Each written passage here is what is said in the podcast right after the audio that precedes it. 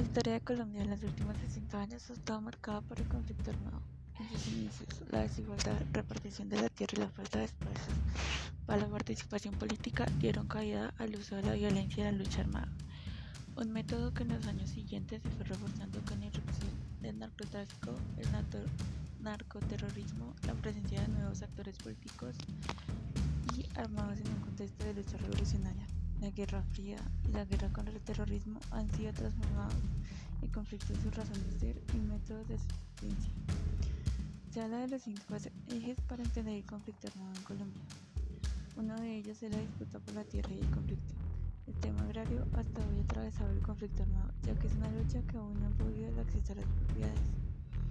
Otra es la ausencia de garantías. La participación política, en el cual habla que la oposición no ha gozado los espacios que impedido el desarrollo en el país. La tercera, el narcotráfico.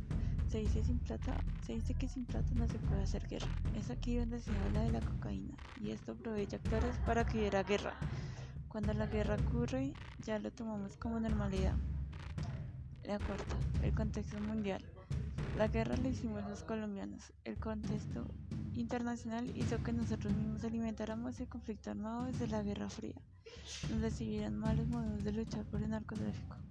Luego, la lucha por el terrorismo, porque fueron algunos motores para iniciar la política de desarrollos humanos que opacaron la lucha del terrorismo y el narcotráfico.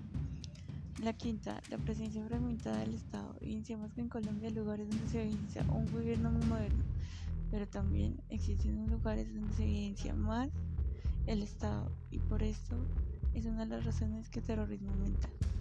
Las fuerzas militares colapsaban con la postura de las políticas de un presidente. No solo era el Estado que atraía el terrorismo, sino que el factor de expansión se volvió fuerte para esta discusión.